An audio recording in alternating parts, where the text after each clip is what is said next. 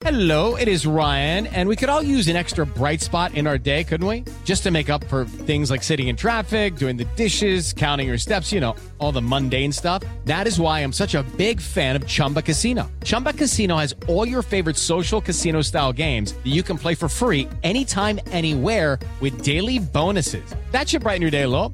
Actually, a lot. So sign up now at chumbacasino.com. That's chumbacasino.com. No purchase necessary. BGW. Void were prohibited by law. See terms and conditions. 18 plus.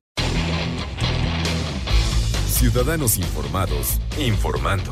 Este es el podcast de Iñaki Manero, 88.9 Noticias. Información que sirve. Tráfico y clima cada 15 minutos. Más del 90% de las personas que se dedican o que se emplean en casa, ¿no? limpiando, lavando, cocinando en una casa, pues son, son mujeres. ¿Sí? Es, un, es brevísimo, es muy pequeñito ¿no? el porcentaje de hombres. La mayoría son mujeres. Por eso, por eso decimos la trabajadora doméstica, ¿no? Pero mañana es su día. ¿En qué condiciones llegan a su día? Hola, María Inés. ¿Cómo te va, Iñaki? Muy buenas tardes. Buenas tardes también a tu auditorio. Pues sí, Iñaki, fíjate que en nuestro país hay 1.8 millones de trabajadoras domésticas que realizan quehaceres de limpieza y otras actividades complementarias con un promedio de trabajo de 30 horas a la semana. Sin embargo, por cada 100 de ellas, 42 cumplen con jornadas de 35 o más horas 40 trabajan de 15 a 34 horas y 18 mujeres laboran menos de 15 horas a la semana. Respecto al ingreso, ¿cuánto están ganando? En promedio, Iñaki reciben 38 pesos por hora trabajada. Considerando los diferentes rangos del salario mínimo mensual, se tiene que el 58% recibe hasta un salario mínimo, es decir, estamos hablando de 172 eh, pesos con 87 centavos, Iñaki. Además de que el 38% obtienen de uno a dos salarios mínimos y 4% reciben más de dos o hasta tres salarios mínimos por sus servicios. Estos datos los da a conocer el INEGI en el, a propósito del Día Internacional de las Trabajadoras Domésticas, que bien lo dices, es el día de mañana, en donde también se destaca que la edad promedio es de 44 años. 75% de ellas tienen entre 30 y 59 años de edad. Su nivel promedio de escolaridad es de 8.2 años, es decir, equivale al segundo grado de secundaria. También de cada 100 trabajadoras domésticas, 99 prestan sus servicios sin un contrato escrito. Solo 4 de cada 100 tienen acceso a servicios de salud y 28 de cada 100 tienen algún otro tipo de prestaciones como aguinaldo y vacaciones.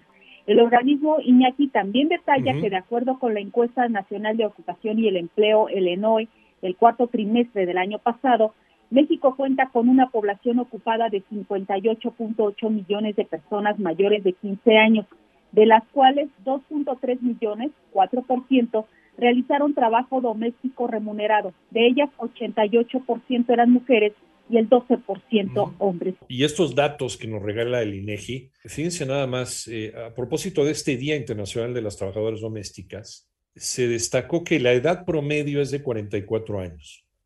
75% de ellas tienen entre 30 a 59 años de edad. Eh, en México yo no sé si la tendencia es que sean más jóvenes, pero bueno, a lo mejor es percepción. Su nivel promedio de escolaridad es de 8.2 años, equivalente al segundo grado de secundaria. Eh, ¿En serio? ¿Eso es aquí en México? Para la experiencia que hemos tenido a lo largo de los años que nos hemos dedicado a dar esta información, eh, porque además eh, el, el, empleo como trabajadora doméstica, al no tener mucha certeza jurídica, al no haber contrato de por medio, se presta mucho a tráfico de personas se presta mucho a, y desde hace muchos años, ¿eh? a que haya personas, haya grupos, haya incluso hasta empresas que se dedican a traer de la Sierra de Guerrero, de la Sierra de Oaxaca, de la Sierra de Chiapas, de aquí mismo del Estado de México también, sí señor, cómo no. Chicas indígenas que apenas se hablan el español para llevarlas a trabajar a domicilios en los grandes núcleos urbanos. Llámese Ciudad de México, Guadalajara, Monterrey, etcétera, León, etcétera. Y entonces de ahí sale, que nadie se sienta ofendido, porque de ahí sale el concepto de criada, que de repente se empezó a utilizar con término peyorativo, pero no criada, ¿por qué? Porque llegaban a ser criadas en las casas a donde iban a trabajar. Eran chicas que llegaban de las zonas más pobres, más humildes, incluso de las zonas de la montaña o de las zonas de, a trabajar a estas, a estas casas en donde la dueña de la casa, sobre todo era la mujer, ¿no? La que se ocupaba de. Era la que criaba a esta chica, la que le enseñaba no solamente los asuntos de la casa, de limpiar, de cocinar y demás, sino también se estilaba que le dieran una educación o que la mandaran a la escuela o que le enseñaran, como se decía en el siglo XVIII, modales, ¿no? Siglo XIX. Por eso se les llama criadas. No, no empezó como sentido de peyorativo. Ahorita ya es peyorativo, ¿no? Mucha gente lo toma y se ofende. ¿Cómo le dices criada? Pues que así empezó como criada, ¿no?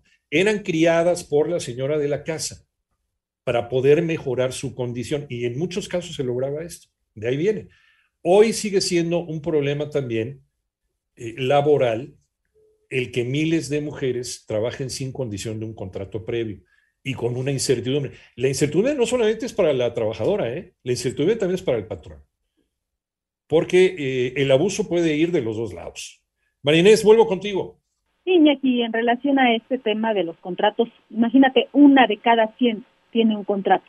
Pero bueno, fíjate, Iñaki, que dentro ya, terminando este tema, esa la ocupación de trabajadora doméstica que predomina es la que se refiere a la realización de quehaceres de limpieza y otras actividades complementarias, es decir, el 86%. Le siguen el cuidado de menores de edad, personas con alguna discapacidad y adultos mayores, el 11%.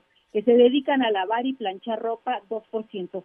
Las ocupaciones que están relacionadas con cocinar, cuidar jardín, vigilar o cuidar accesos a propiedades, el 1%. Todas estas situaciones o condiciones laborales son en casas particulares. Pero te digo, el dato así más eh, fuerte y más, eh, eh, o sea, que dices, ¿cómo puede ser que de cada 100 trabajadoras domésticas, solo una tiene un contrato, como tú dices, que les garantiza pues alguna seguridad ante, ante cualquier situación que se pueda presentar. Y también hay una realidad, Mari, que muchas de ellas no quieren tener un contrato o no quieren tener una seguridad social, o sea, estar, estar inscritas en el Seguro Social. El patrón se los ofrece, pero no quieren. ¿Por qué?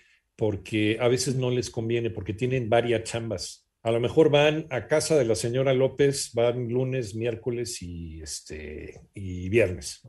Y a casa de la señora Pérez van martes, jueves y sábado. Eh, y, en el Inter también hacen chambas en otro lado. A lo mejor se llevan ropa para planchar de la, de la señora Rodríguez entonces, eh, no les conviene, ¿no? Porque entonces implicaría tener varios patrones o estar ya, eh, eh, tienen miedo algunas de ellas. Alguna vez hicimos esta, esta, esta encuesta, hicimos este reportaje.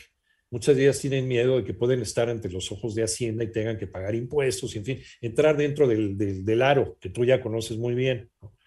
Entonces, sí, es un problema bidireccional algunos patrones que no quieren, no quieren darle un contrato para que tenga esta certeza jurídica y algunas trabajadoras domésticas no quieren ese contrato. ¿Por qué? Porque así se sienten más libres de poder hacer más chambas o irse cuando ellas quieran.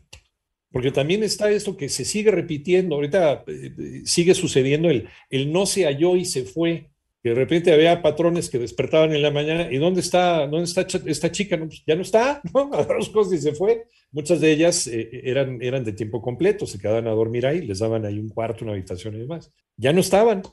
Y como no hay contrato, pues nadie sabe, nadie supo.